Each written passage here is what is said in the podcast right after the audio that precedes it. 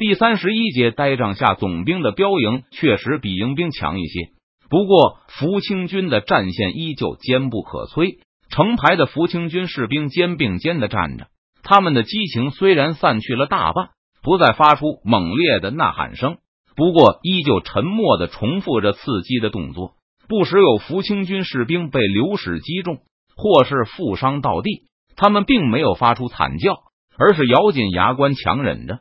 直到被同乡从前线上拖下去，这种惊人的凝聚力，就是林峰的标营也是绝对做不到的。刚才作战的时候，徐秀才的人一度被其他书生的人踢下去，曹新木也有机会到原阵后歇息一下，喝一口水。刚才阵型调整的时候，徐家又被派向了前方。换做其他大侠的部队，可能就会因为出力多少、任务分配是否公平而争吵。所以，一般大侠的阵容不调整，各凭天命，挨打就一路挨打到底，没事就清闲整场，以免在轮换中发生纠纷，或是让那些油滑之徒趁机躲避。不过，近身的部队倒没有这样的顾虑。既然是下举人的吩咐，徐秀才这样的晚辈，后学毫不犹豫的执行，甚至没有动过讨价还价的念头。再说，徐秀才奉命替换的。或是来替换他的，都是他的同乡同学，还都沾亲带故，不会有什么可计较的，也不会有人会特意欺负他。对曹新木来说，这是他离开家乡后最艰苦的一仗。战斗已经持续了一个时辰以上，而清军还没有发生溃败和大面积逃亡。现在，曹新木和他的朋友们也没有了呐喊的气力，他们一遍遍重复着突刺动作。这套动作，他们抢水打群架时也用过，不过那时拿着的是竹子和木杆，而现在则是明晃晃的长枪，还经过教导队的训练改良。任凭对面的敌人矫健如虎，也没有一边跨越栅了，一边把密密麻麻的长枪都驱散的本事。刚才有一个特别勇猛的敌兵，看上去好像是个军官的模样。这个人不但成功的翻过了栅了。还折腾了半天没有被长枪捅死，并试图掩护他的手下也翻过来协助他把枪兵逐退，但并不是每个人都像这个敌人这样勇猛。他的手下大多在翻栅栏的时候被捅回去了，未必受多重的伤，但就是翻不过来。那些手持三眼铳的士兵，此时也不仅仅把手里的家伙当信号枪使用，他们不时端着火铳走上前排。把火铳一直伸到正在爬墙的敌人的鼻子底下开火。有了栅栏和长枪同伴的掩护，三眼铳的射手有了从容瞄准的时间。而且这时三眼铳的长柄也发挥出了优势。射手一般都是先点燃导火索，然后双手持着长柄的末端，慢悠悠的向着栅栏对面的敌人的脸上捅过去，然后稳稳的指在对方的两眼之间鼻梁的位置上。等着导火索烧到头，如果你拨打火铳，就别想爬墙对炸；如果你坚持要翻炸了，那就莫怪被喷个满脸花，炸个双耳失聪。被导火索哧哧作响的三眼指着，还能继续翻炸了，需要极大的勇气。反正曹新木没见到能有谁做到。不过这些三眼也给守军造成了一些困扰，那就是他们射出大量的白雾。让这队的指挥官夏举人以及他手下的瞿秀才等军官都看不清敌人的情况了。不过，即使面前白茫茫的一片，对曹新木他们影响也不大。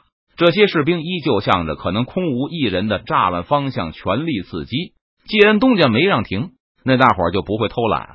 不知道又过了多久，周围的气氛好像变得有些异常。半天没有三眼冲上来放枪了。背后那些开战以来一刻不停抛石的机械，好像也放缓了速度。曹新木等人也不再向空气扎去。东家给了休息的命令，清军又一次退回了出发阵地。这次进攻又让林峰付出了上百人的代价，加上上一次冲锋的损失，五千露营的伤亡已经超过一成，还有数百人趁着混乱逃离战场。知道势不可为后，林峰终于下令撤退。向东寻找可供托庇的县城。当撤退令下达后，清军变得更加混乱。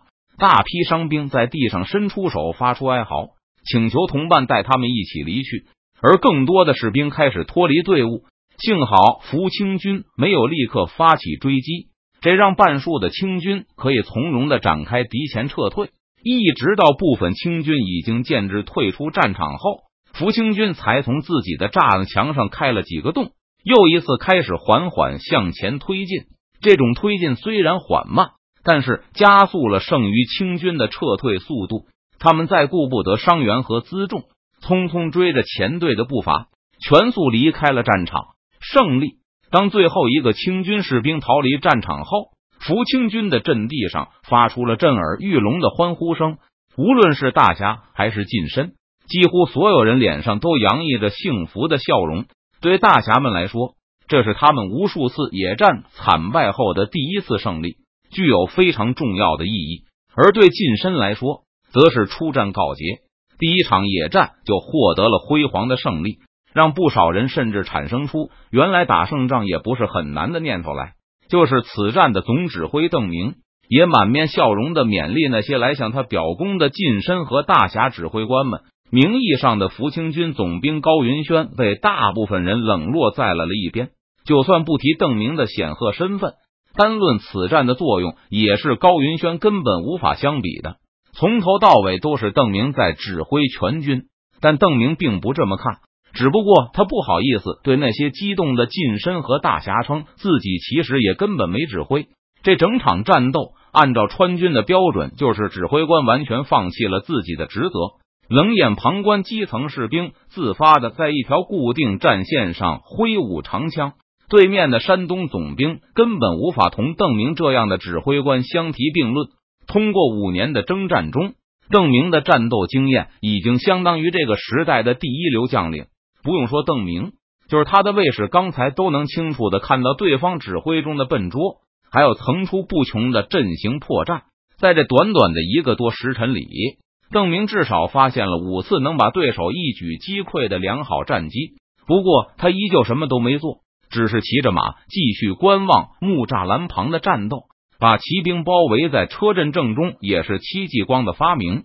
先用步兵把骑兵团团围在正中，然后外面再围一圈战车，还是无法移动的固定障碍物，这就彻底断绝了骑兵出击的可能，也意味着统帅完全无法主动寻找战机，利用骑兵去奠定胜局。而戚继光在他兵书中的解释是：如果不进行这样的部署。那骑马的骑兵就会毫不犹豫的临阵脱逃，而车阵的部署可以保证自己的骑兵无法扔下主帅和步兵兄弟在开战前逃离战场。在今天的战斗之前，邓明对戚继光的难题还没有直观的认识。刚才带着骑兵居于原阵的正中，看着一次次破敌制胜的良机从眼前经过，邓明却只能无所事事的坐等时。他才对戚继光的痛苦有了切身的体会。戚继光作为中国历史上数一数二的军事天才，从小分队、特种战到大兵团作战都得心应手，骑兵、步兵、冷热兵器样样精通。七帅到底要在什么样的绝望形势下，才会彻底放弃自己的指挥才能，设计出车营这种战法来？虽然听元宗帝刘体纯介绍过一些对军户的观感。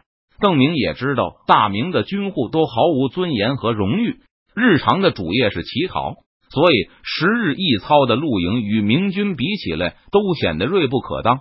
不过，邓明还对最精锐的北方边军抱有一定的指望，虽然他们同样要卖儿育女，同样由乞丐和奴隶组成。不过，今天亲自指挥了一场类似车营的战阵后，邓明就很清楚，这肯定是太美好的幻想了。在邓明的前世，曾国藩仿效戚继光的车营建立了湘军，而湘军的战斗力无疑要比戚继光的指挥的北方边军有战斗力的多。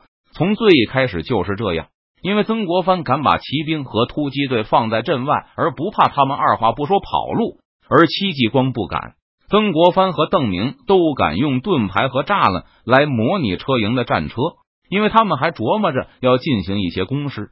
而戚继光一定要用绝对无法移动的沉重战车来环绕自己的军队，彻底放弃战场机动能力，全神贯注于如何保证士兵能留在战场上。相比曾国藩的湘军和邓明帮助山东近身组建的团练，戚继光的工作重心明显更侧重于如何防备自己人一哄而散上，他的军心形势要比曾国藩和邓明绝望的多。若是有一天我们遇上了福清军，与他们正面交战，我们应该如何战而胜之？回到自己的营帐中后，邓明就询问他的部下。假以时日，随着这些秀才经验越来越丰富，他们的佃户身经百战，这支福清军就会表现出更强大的战斗力。他们甚至可能不需要有形的木栅栏来约束。这种近身、名流加乡党的模式，是封建军队中的强军。甚至在早期近代军队都有一席之地，比如大英帝国的红衣军，很多步兵团就是这种结构。贵族是校官，绅士出任卫官，士兵由农民组成。而中国的近身在农民中不仅和英国贵族一样深受尊敬，是大众的偶像和努力方向。他们作为知识的化身，甚至还受到一种类似信仰的崇拜。他们没有什么战斗经验。马上就有卫士说道：“训练也不得法，他们会不断提高的。”邓明摇摇头：“我也会为他们训练军官，我们可以绕过他们的乌龟阵。”看得出来，邓明不会同意为攻破这种阵地付出太大的伤亡。总有绕不过去的时候吧？万一遇到了怎么办？邓明依旧不依不饶。他们喜欢三眼这种破烂，我们可以用鸟铳从远处射击，把他们都打死在栅栏后面。一个突击小队长说道：“这是个办法。”邓明点点头。不过，如果他们向我们大量购买鸟铳呢？看到几个军官欲言又止，邓明提前阻止了他们。不要说什么不提供正确的训练，或是拒绝出售鸟铳，这都不是难度大到完全无法自己解决的问题。只要近身意愿意识到鸟铳会让他们的乌龟阵发挥的更好，就算我们不卖，他们也会自己造。而训练。只要严格按照绩效新书，他们就能摆出这种乌龟大阵来。而乡党组成的军队，迟早能让他们敢于把骑兵独立在阵外，尝试扑捉战机。不少人提出抛石机、火攻、水淹，不过邓明逐个指出其中的不足，并不断启发提示。最后，总有人觉得应该像攻城一样来对付近身的乡党军，而攻城不是爆破就是大炮。只是大炮实在太沉重，发射速度也过慢，所以我们或许应该设计一种轻型火炮，能够被一匹马或者两匹马在战场上拖着奔驰如飞。毕竟这种龟阵也不是真的城墙，我们只要拥有大量的可以发现霰弹的轻型火炮，就不怕这种移动迟缓的圆阵开一个口子冲进去。之前邓明遇到的敌人，主要威胁来自于他们的骑兵，而不是步兵。不过，随着福清军的出现，川西有必要考虑，万一遇到以坚定的步兵为主的敌军，该如何用最小的代价取得胜利？不过，这只是未雨绸缪。这种乡党军的问题就是，守卫乡土斗志昂扬，离乡作战士气一落千丈。不过，或许有一天近身意愿会和我们敌对，我们需要进入他们的领土，击败他们的抵抗。而且还需要一场碾压式的胜利来震慑人心。那个时候，我们不能束手无策。依托宗族的军队是稳固和有凝聚力的，不过也有很多难以克服的缺点。只要这些缺点是清廷难以克服，而川西能够利用的，邓明就不用担心近身意愿会有一天敢于站在自己的对立面。今天的战斗虽然让陆营逃走了，但福清军还是打死了三百多清兵。抓住了数百重伤俘虏，而且导致一两前露营士兵在撤退中脱离了军队。邓明一边继续让福清军军官总结经验教训，以免尝试和崖山取得联系。